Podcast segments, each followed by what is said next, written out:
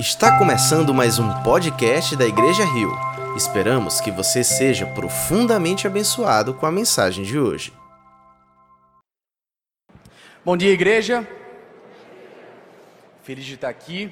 Queria começar com uma oração para que o Senhor de fato esteja entrando em nossos corações no sentido de tirar toda a distração e nos preparar para a palavra que vamos estudar hoje. Amém? Senhor Deus, Pai querido, oh Deus, muito obrigado por essa oportunidade, Senhor. Eu te agradeço por cada vida que está aqui hoje, Deus. Eu creio que tu trouxesse cada um aqui com um propósito, tu tens algo específico para falar para cada um. Tu tens um plano, Senhor, e esse plano ele prossegue, Senhor, também com o dia de hoje, Deus. Tu tens lições valiosas para nos ensinar neste Natal, Deus.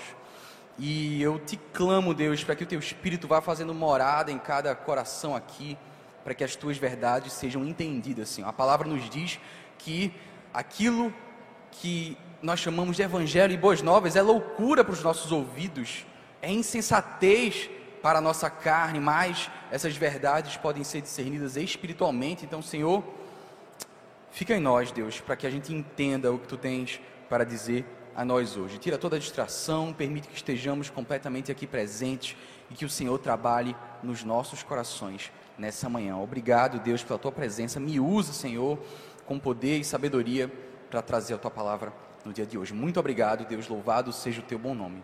Amém, amém e amém. Irmãos queridos, queria convidar vocês a abrir suas Bíblias no livro de Isaías. Hoje vamos ler capítulo 9, vamos ler os versos 2 e depois a gente faz um pequeno salto e vamos ler do 5 ao 7, tá? Isaías capítulo 9, a partir do verso 2, convido vocês a lermos juntos.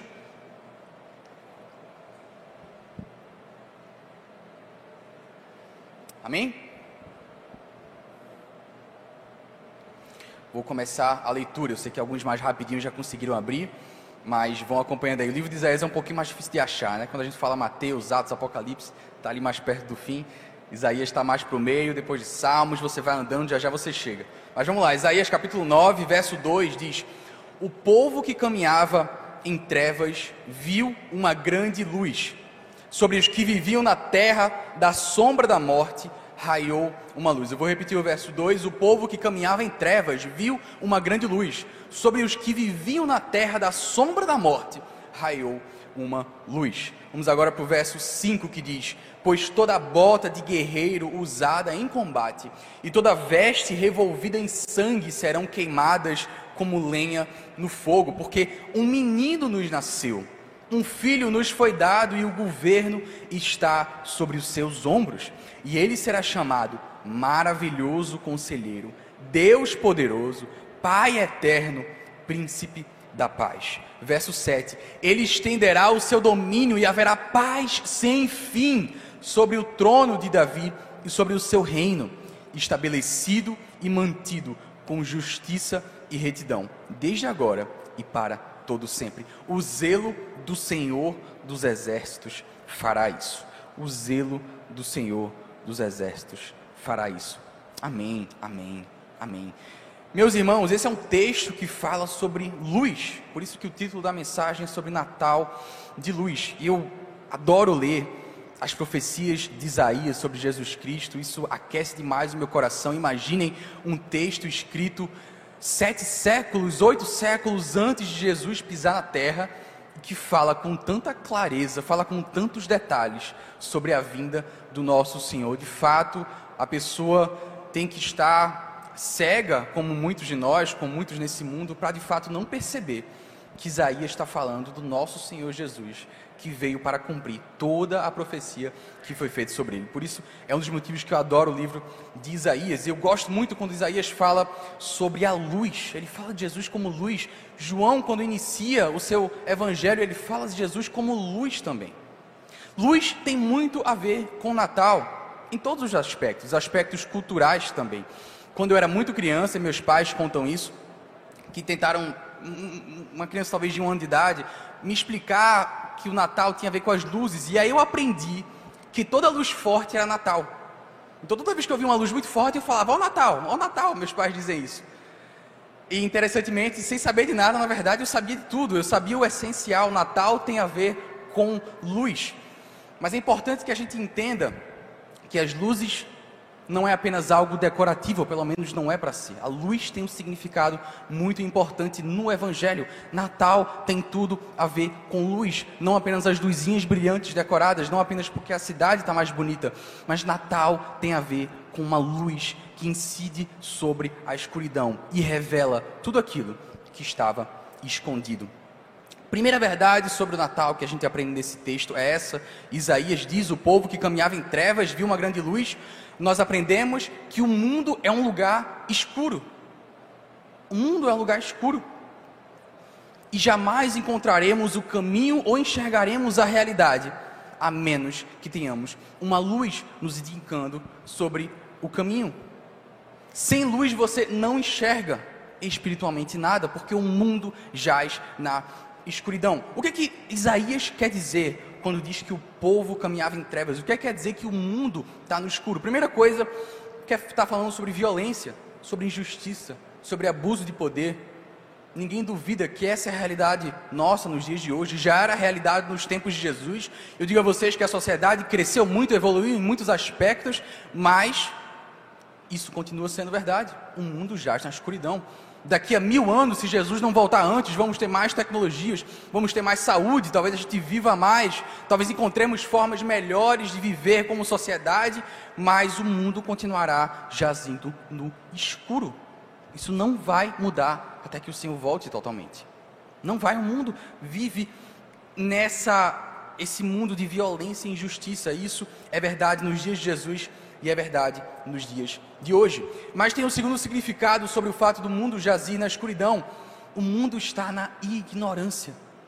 Espiritualmente, muitos vivem em um total breu e não conseguem enxergar nada. Por isso que é um mundo escuro. As pessoas não veem para onde andam. Vivemos na ignorância também porque nós não sabemos como curar os males do mundo.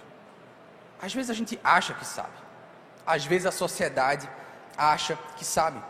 Eu acho interessante que se você perguntar para as pessoas por aí qual o significado do Natal, você vai ouvir frases muito bonitas, como o Natal é um momento que nos lembra que se a gente se esforçar, se a gente unir forças, a gente resolve os problemas das pessoas, a gente faz caridade, a gente cura a pobreza, a gente resolve os problemas do meio ambiente, do planeta.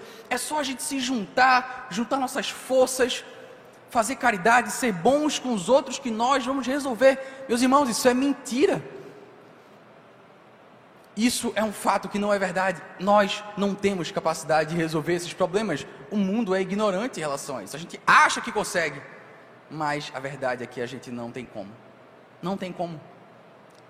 Faz dois milênios desde que Jesus veio e os humanos estão com as suas próprias forças tentando resolver os problemas. E a gente consegue melhorar um pouquinho aqui, um, pouquinho ali, mas o mundo continua cheio de problemas, com pobreza, com fome, com dores, com doenças.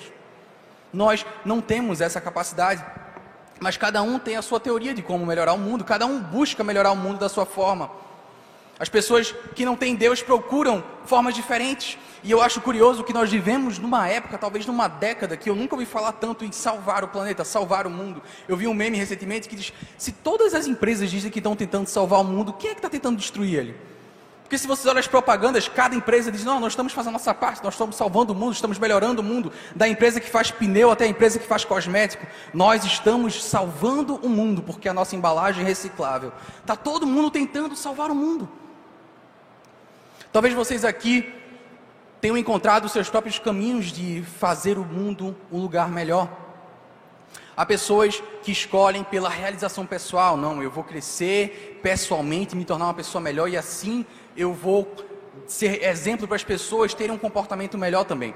Outras pessoas escolhem um caminho de militância, militância política, militância ideológica. Não, eu vou provar que os outros estão errados e gente, vou convencer eles da minha ideologia e assim a gente vai consertar o mundo. Vou pelo caminho da política, por meio da força política e do meu voto e do meu protesto, eu vou resolver os males do mundo. Outras pessoas colocam a sua fé no capitalismo e no mercado e deixa que o mercado vai resolver tudo as coisas vão se equilibrar. Eu estudei muito isso como economista. Deixa que as pessoas vão seguindo seus caminhos, as coisas se equilibram no fim, no longo prazo, tudo vai dar certo. E um economista famoso uma vez disse: no longo prazo estaremos todos mortos. Cada um escolhe a sua forma de resolver o mundo, mas todas compartilham disso. Nós, humanos, vamos juntar nossas forças e vamos resolver os nossos problemas. Essa ideia tornou-se especialmente forte no século XIX.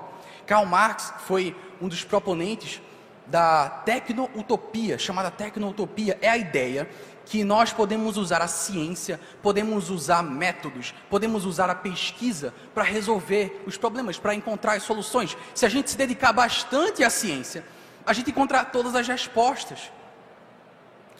A ciência já tem muitos séculos e o mundo ainda não foi resolvido. Irmãos, eu acho que nós temos muitas e muitas e muitas evidências de que a gente não vai conseguir resolver os nossos problemas, o problema da sociedade, por nossas próprias forças, por mais que a gente tente. Não tem como. Eu acho curioso que quando a pessoa pessoalmente entra numa missão de tentar melhorar o mundo por meio da sua empresa, por meio do seu ensino, por meio do curso que ela vende no Instagram, eu acho super interessante porque também é muito conveniente você querer mudar o mundo enquanto você é o centro das atenções. Qualquer método que a gente escolha não resolve o problema. Nós temos um Senhor que nos ensinou que para tornar-se maior a gente tem que ser o menor, mas não é isso que as pessoas estão fazendo. Isaías 8, um capítulo anterior, vocês não precisam abrir, mas eu vou ler, fala exatamente do que a gente vive.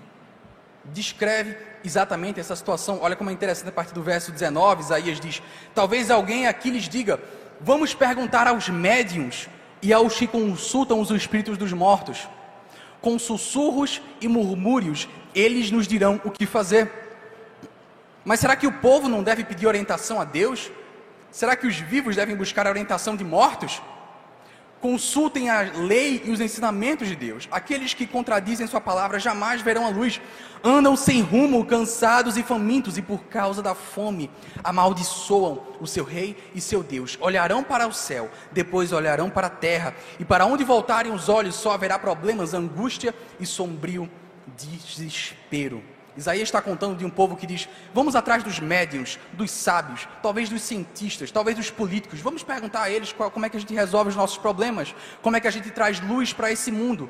Isaías diz: a consequência disso, eles vão olhar para a terra e só vão ver angústia e desespero, porque os homens não conseguem resolver os nossos problemas. A sabedoria, sabedoria humana não é capaz disso. Por que, que ela não resolve? Porque é que a sabedoria humana por melhor, mais bem intencionada, ela não resolve os problemas. Eu vou listar três motivos. Meus irmãos, nós humanos, nós não temos a luz, nós temos uma bússola. O máximo que você tem é uma bússola, mas você não tem uma luz.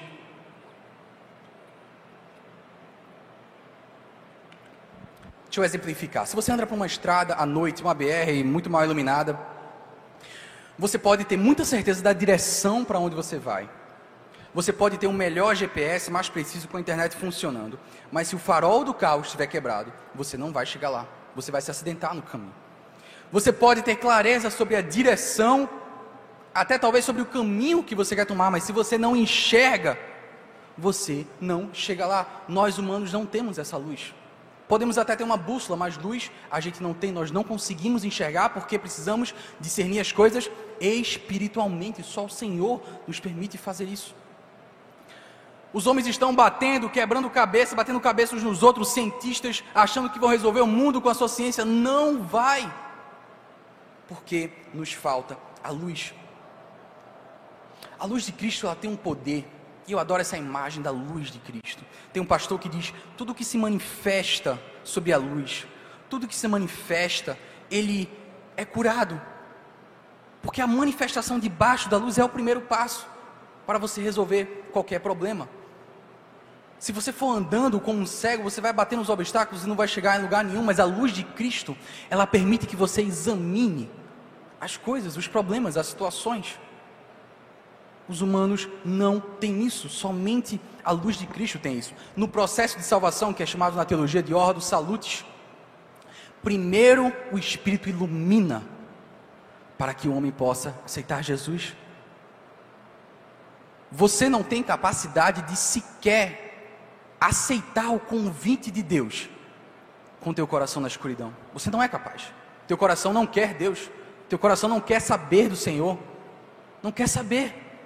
mas o Espírito vem primeiro e acende a lanterna. E aí você olha para o seu peito e caramba, tem um buraco aqui.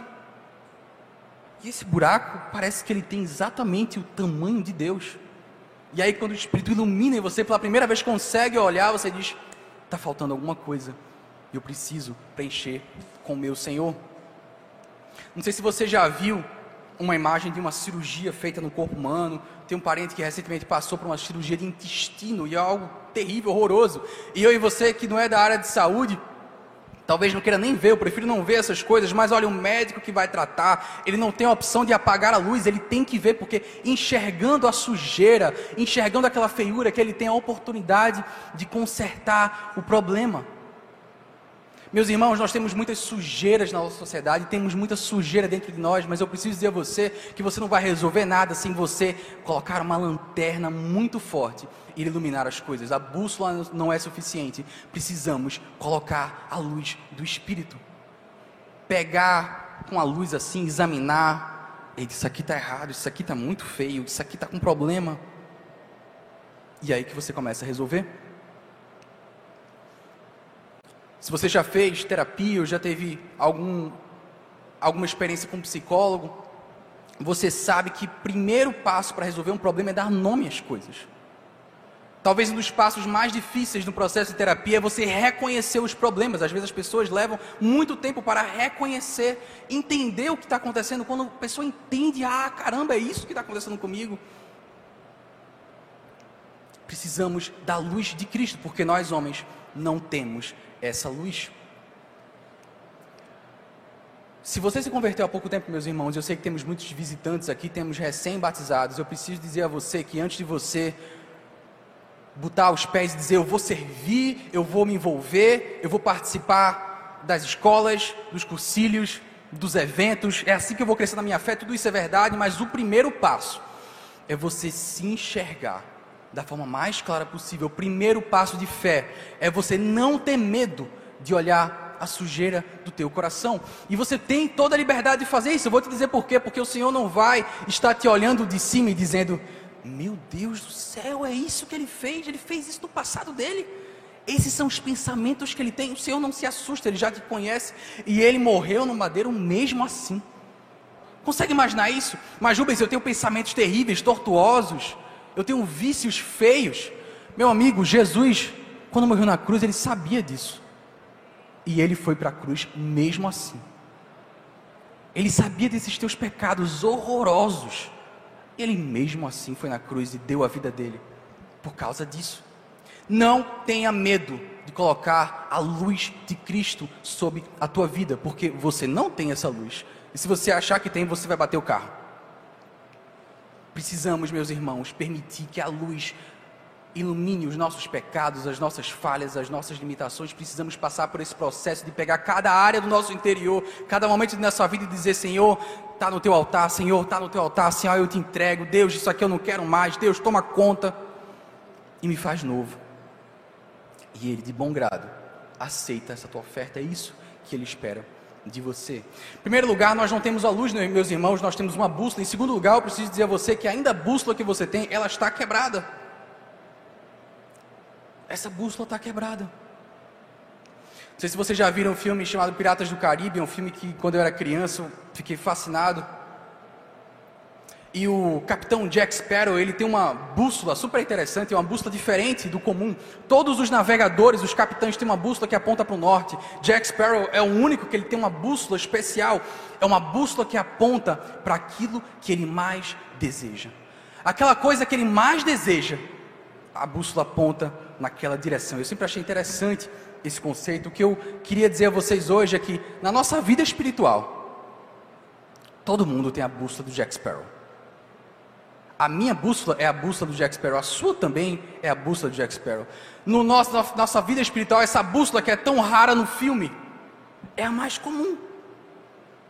A minha bússola, ela aponta para o que eu mais quero no meu coração. E se eu seguir ela, posso muito bem ir para o caminho errado. Difícil é achar aquele que tem a bússola apontada para o norte. Essa, essa é rara A nossa bússola está quebrada, a nossa bússola não aponta para o nosso norte, que é Jesus. Ela não aponta para lá. Precisamos entender isso. A tua bússola não vai resolver o teu problema. Em terceiro lugar, meus irmãos, se o problema é humano, a luz não vem de nós. Se o nosso problema tem a ver com a nossa humanidade, com o nosso pecado, com a nossa limitação, não tem como a solução partir de nós, mas é isso que todo mundo está dizendo por aí. A gente vai dar as mãos, a gente vai se unir e vamos conquistar a paz mundial. A paz mundial, os objetivos do século da ONU. Se a gente se unir, a gente consegue. Irmão, sinceramente, eu sou bem pessimista com esses objetivos do século da ONU. Adoraria que eles se concretizassem. Mas se o problema é humano, precisamos de uma solução que vem de fora. Isaías 9:2, eu acho interessante que Isaías fala especificamente que raiou uma luz sobre aqueles que estavam caminhando na morte. A luz não surge da humanidade, ela não brota da terra, mas vem uma luz de fora e ilumina todo mundo. Ilumina todo mundo. O mundo, meus irmãos, é iludido e carrega a ideia de que nós temos a luz em nós. A mensagem de Natal não é essa mensagem iludida. Preciso dizer a você que a mensagem de Natal também não é uma mensagem pessimista.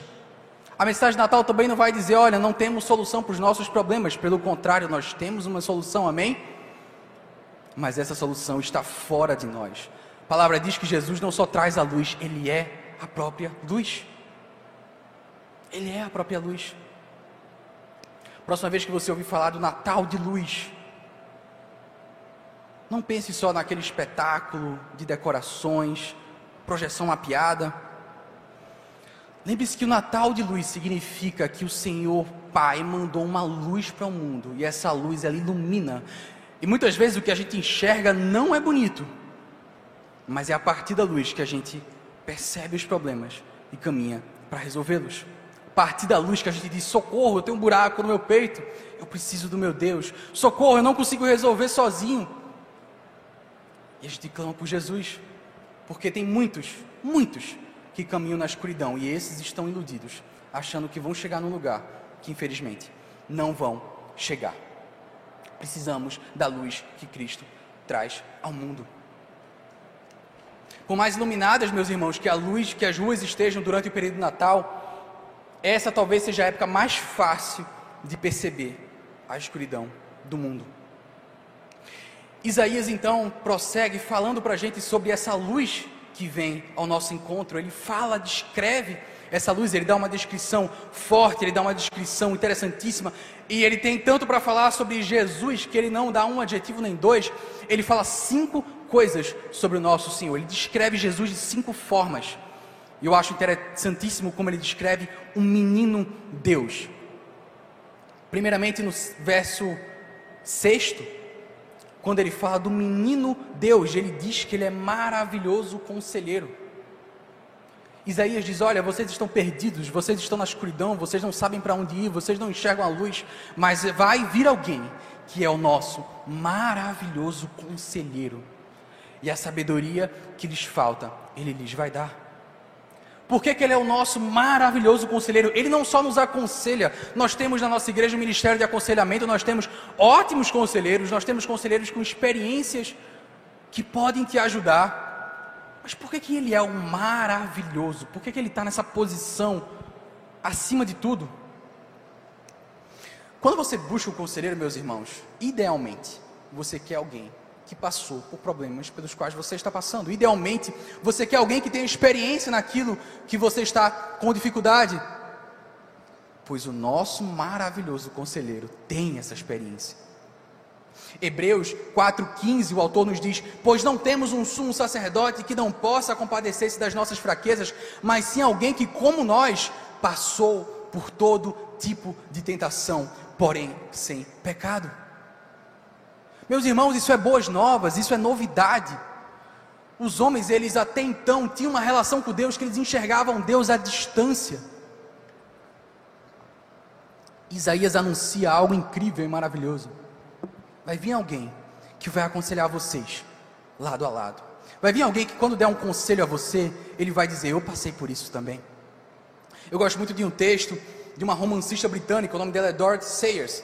E ela escreveu algo super interessante. Ela diz: Olha, a encarnação significa que, seja qual for a razão pela qual permitiu a queda do homem, seja qual for o motivo que Deus permitiu que nós nos sujeitássemos às dores e nos sujeitássemos à morte, ainda assim, Deus teve a honestidade e a coragem de provar do próprio remédio. Deus não pode cobrar nada do homem que não tenha cobrado de si próprio. Passou por toda a experiência humana, passou pelas irritações triviais da vida familiar, passou por restrições de dinheiro, passou pelos piores horrores da dor e da humilhação e do cansaço e da derrota e do desespero e da morte. Ele nasceu em pobreza, sofreu dor infinita e fez tudo isso por nós. E concluiu que valia muito a pena. Esse é o nosso Deus, é o nosso conselheiro maravilhoso, é aquele que diz: Olha, eu passei pelo que tu está passando. Minha irmã, minha filha, na verdade, você está se sentindo abandonada. Eu fui abandonado mais do que qualquer um. Meu querido, você está sem dinheiro. Eu não tinha onde descansar a minha cabeça. Meu amigo, você está sentindo dores no seu corpo, você está com doença. Eu suei sangue de tanta dor. Você está cansado? Eu tentava descansar, as pessoas invadiam minha casa querendo falar comigo, as multidões não me deixavam em paz. Você está sofrendo. Eu sofri mais, mas eu estou aqui para te ajudar. Eu sofri mais, mas eu estou aqui não só para te dar uma sugestão, eu estou aqui para te dar força para aguentar tudo isso pelo qual você está passando. Eu te dou força, força sobrenatural, força espiritual. Não é uma força que vai deixar os teus músculos mais fortes, mas é uma força que vem do Espírito e que você vai passar por isso e vai dizer: Senhor, eu não sei como isso aconteceu, mas eu estou aqui para contar o testemunho de uma vitória. Senhor, eu não sei da onde veio essa provisão, da onde veio esse remédio, da onde veio essa resistência, da onde veio essa energia, eu não sei da onde veio essa coragem, mas Deus, eu fui usado. E eu estou aqui para te agradecer, Deus, porque como Jesus nos prometeu, podemos fazer coisas ainda maiores do que ele fez. Porque nós temos a força de Jesus. Ele nos dá poder para fazer coisas maravilhosas. Ele é o nosso maravilhoso conselheiro. Só nós temos isso. Nenhuma outra religião ou fé tem um menino Deus que vem habitar em nós e nos fortalece e se orgulha, como um pai que se orgulha quando o seu filho começa a fazer as coisas, como um pai que se orgulha quando um filho cresce e termina os seus cursos e começa a trabalhar, como um pai que se orgulha do filho. Jesus diz: Olha, eu quero ver vocês fazendo coisas ainda maiores do que as que eu fiz e eu vou me orgulhar disso. Eu quero ver vocês cheios de poder, tendo coragem. Isso aqui tudo que eu fiz é pouco, vocês vão fazer ainda mais. Jesus se alegra em ver cada um de vocês tomando posse dessa promessa dele.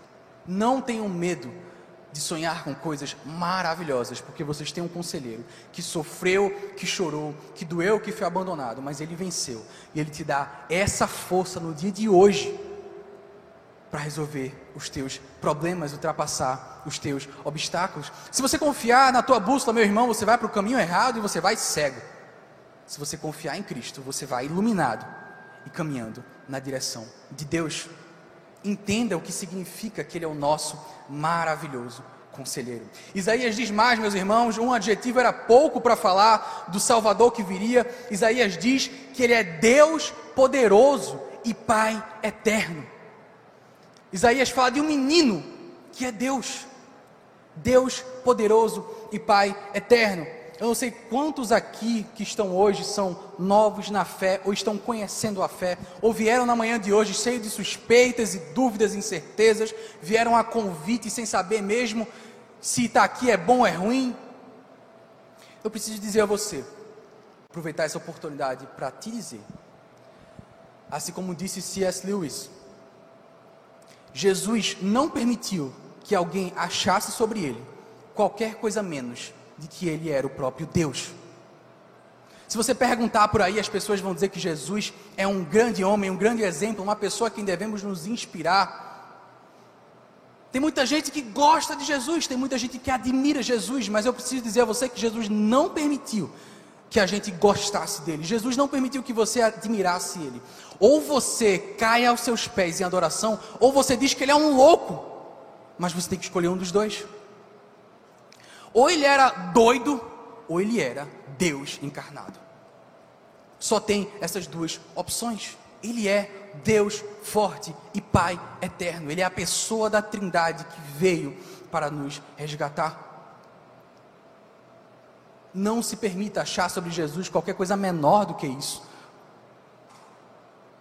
porque isso não vai salvar a tua alma.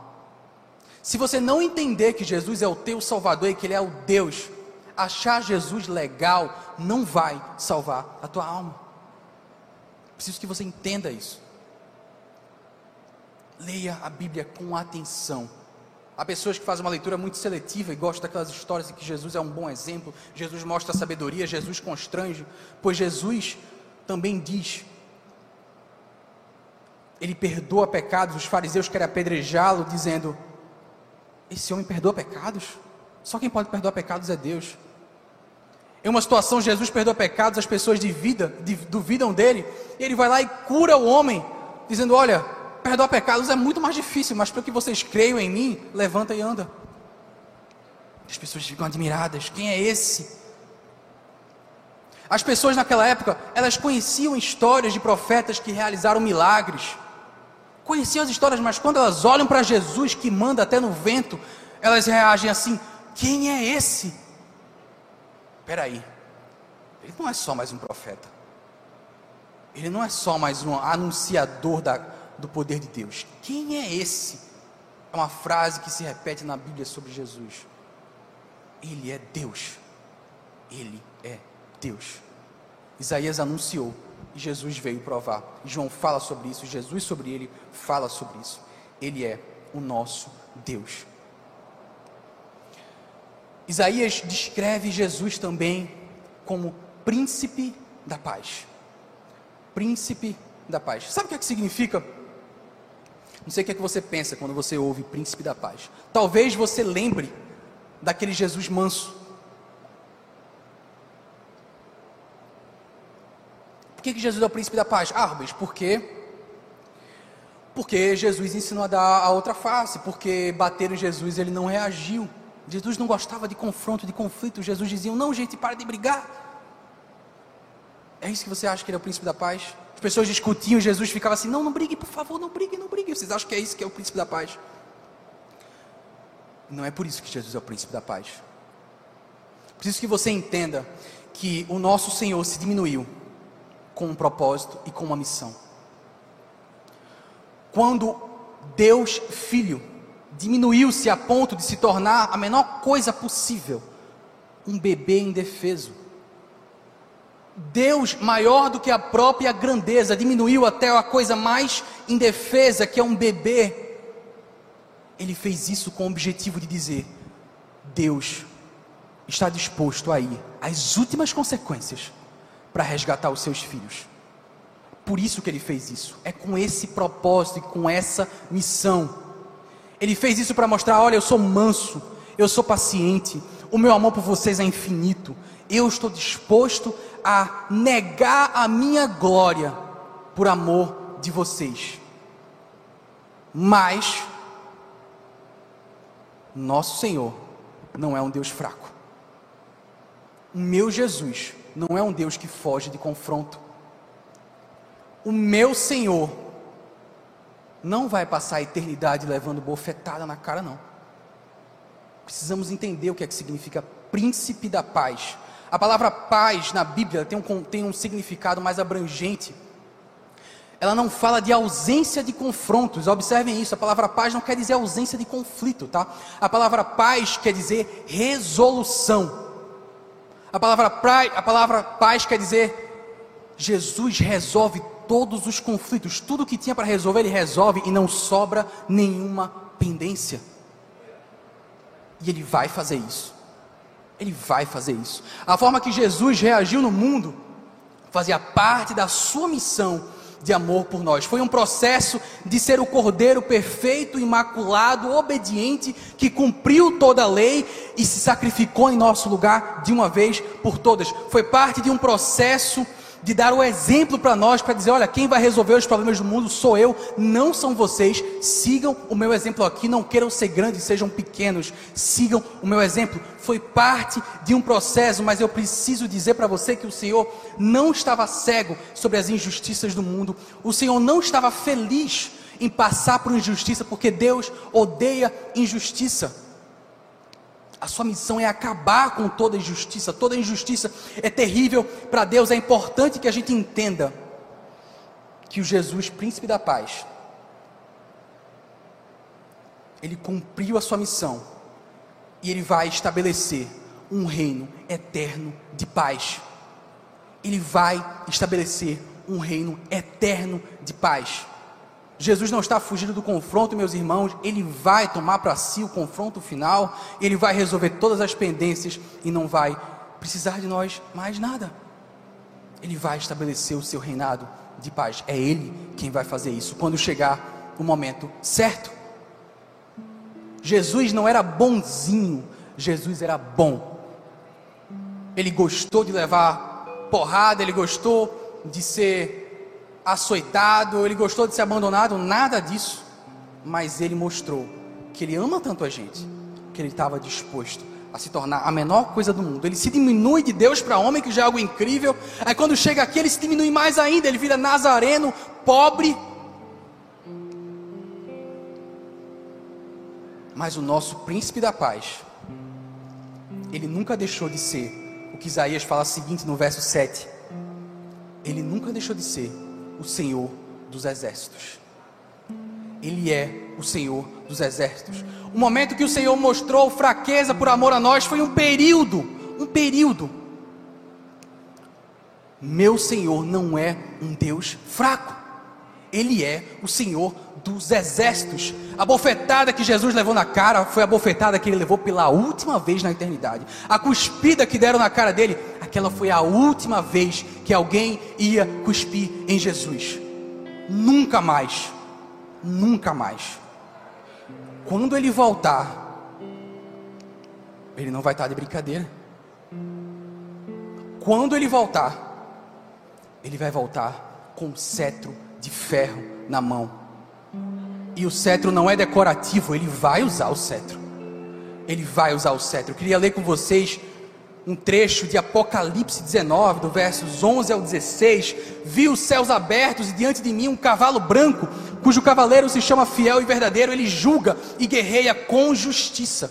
Seus olhos são como chamas de fogo, e em sua cabeça há muitas coroas e um nome que só ele conhece e ninguém mais. Está vestido com um manto tingido de sangue, e o seu nome é Palavra de Deus os exércitos do céu seguiam, vestidos de linho fino, branco e puro, e montados em cavalos brancos. Da sua boca saiu uma espada afiada, com a qual ferirá as nações. Ele as governará com cetro de ferro. Ele pisa o lagar do vinho do furor da ira do Deus Todo-Poderoso. Em seu manto e em sua coxa está escrito este nome: Rei dos Reis e Senhor dos Senhores. Aleluia! Aleluia. Aleluia. Nosso Senhor é forte. Ele é Deus poderoso. Ele é o príncipe da paz e ele é o Senhor dos exércitos. Rubens, mas que palavra forte. Eu achei que o Deus do Novo Testamento não era assim não. Então, meu amigo, você tem que ler a Bíblia com mais atenção. Você tem que prestar mais atenção no que está escrito. Às vezes a gente tem a noção, e deixa eu dizer uma coisa: a gente vive, meus irmãos, numa década, num período, que se fala tanto sobre não constranger as pessoas, cada um baseia a sua identidade naquilo que mais gosta, naquilo que pensa, naquilo que sente. A gente vive numa época em que somos circundados de opções e cada um escolhe o que mais gosta. Esse contexto que nós vivemos dá em nós, traz para nós uma forma de ler a Bíblia, uma forma errada, infelizmente. Às vezes a gente tem a ideia que no Antigo Testamento Deus mandava, mas no Novo Testamento Deus sugere. Não é assim. nosso Deus ainda é o Senhor dos exércitos. Deixa eu ler para vocês Mateus 7. O Senhor diz, verso 22: Muitos me dirão naquele dia: Senhor, Senhor, não profetizamos em teu nome, em teu nome não expulsamos demônios e não realizamos muitos milagres. Então eu lhes direi claramente: Nunca os conheci. Afastem-se de mim, vocês que praticam o mal. Meus irmãos, Jesus anunciou com toda boa vontade. Quem ouviu, ouviu. Quando ele voltar, não dá mais tempo. Uma das últimas palavras de Jesus, já em seu corpo glorificado, está lá em Marcos 16. Ele diz: Olha, vão ao mundo, pregue o evangelho às pessoas. Quem crê e for batizado será salvo, será salvo. Quem não crê será condenado. É assim. Cetro de ferro, Senhor dos exércitos. Lucas 3, um machado já está posto à raiz das árvores, e toda árvore que não der bom fruto será cortada e lançada ao fogo. Cetro de ferro é o Senhor dos exércitos. A sua justiça vai se realizar. Sim, ele é paciente, ele é longânimo, ele é manso. A palavra nos ensina que ele está esperando todos aqueles que ele quer virem até ele para voltar. Mas a justiça será cumprida no dia determinado pelo nosso Senhor. Ele é o Senhor dos exércitos. Preciso lembrar a você que não é o nosso papel segurar o cetro de ferro. Na verdade, justamente o Senhor veio pequeno e nos deu o exemplo de ser pequeno, dizendo: Olha, o papel de vocês é se diminuir. E ao se diminuir, vocês mostram que eu realizo a justiça, não é vocês. Tem uma parábola que as pessoas diziam ao ao Senhor da colheita: Olha, está crescendo o joio junto com o trigo, vamos tirar. O Senhor diz: Não, não, se vocês forem tirar, vocês não sabem discernir o que é joio e trigo, vocês podem errar. Eu vou realizar a colheita. O cetro de ferro não é meu, mas quando eu me disponho a morrer pelo Evangelho, eu digo: Senhor, o teu cetro de ferro vai realizar toda a justiça. Ele é o príncipe da paz e não vai haver paz no mundo até que Jesus sente no trono de Davi e governe sobre toda a eternidade. Amém? Amém, meus irmãos. Queria convidar vocês a ficar de pé. Eu queria terminar dizendo como essa luz pode se tornar nossa. Falei até agora sobre a luz que ilumina o nosso caminho escuro, essa luz que nos fala de um Deus que está à disposição para nos abraçar, nos acolher, nos dar forças, um Deus, um Salvador que também é Deus, um Deus que vai realizar toda a justiça e não vai deixar nada ficar para trás.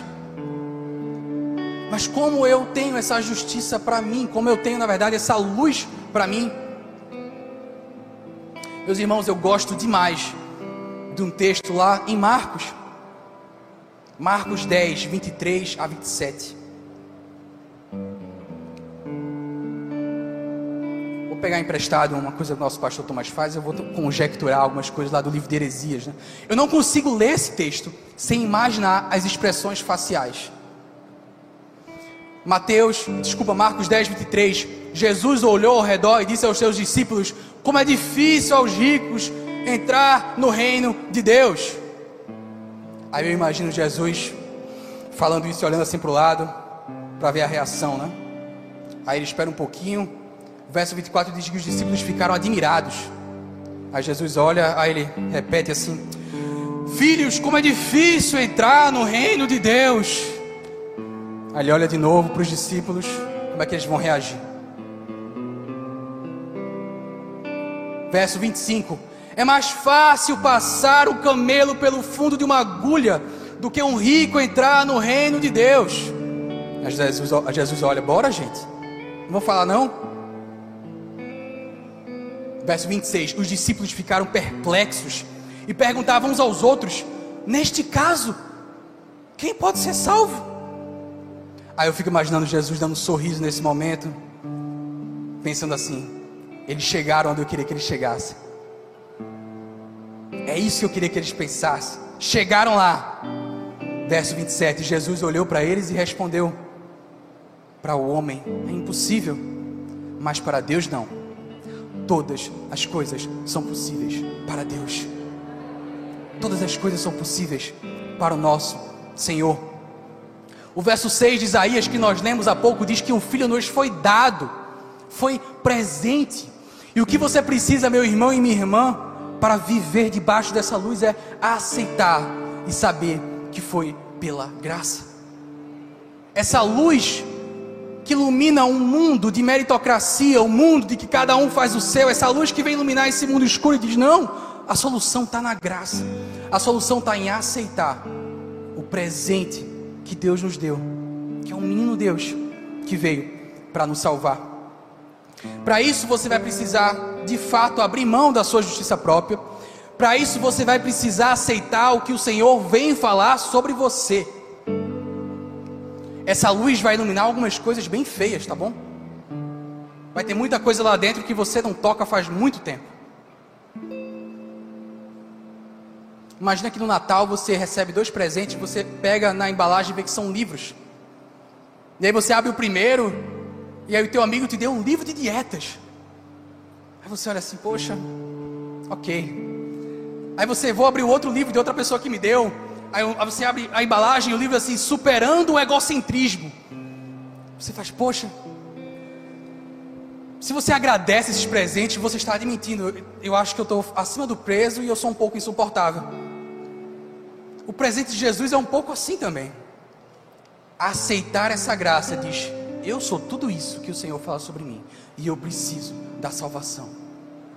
Nesse Natal, meus irmãos, aceite esse presente amargo mas permita que essa luz incida sobre você. Adoro as luzes de Natal, acho lindas. Gosto de passear e ver a decoração da cidade, mas preciso dizer a você, nesse Natal, não se distraia com tantas luzes bonitas. Não confie na sua bússola e não se esqueça, você precisa da luz do Senhor, iluminando o teu interior e direcionando o teu caminho. Amém? Vamos orar? Senhor Deus, Pai querido, louvamos o teu nome nessa manhã, Senhor, e te agradecemos pela tua obra em nossa vida. Deus, obrigado, Senhor. Obrigado, Deus. Aceitamos a tua luz em nossas vidas. Aceitamos essa luz que vem mostrar tudo que está sujo, errado, que vem tirar o pano de pecados velhos, que vem lutar contra o nosso egocentrismo e justiça própria. Deus, que essa luz brilhe forte. Nos ensina, Deus, a aceitá-la e a viver debaixo dela. Do contrário, estaremos perdidos. Obrigado, Senhor, e nos ajuda a crescer espiritualmente debaixo da tua luz, que é o nosso Senhor Jesus Cristo. Amém, amém, amém. Se você foi abençoado por essa mensagem, compartilhe com alguém, para que de pessoa em pessoa alcancemos a cidade inteira.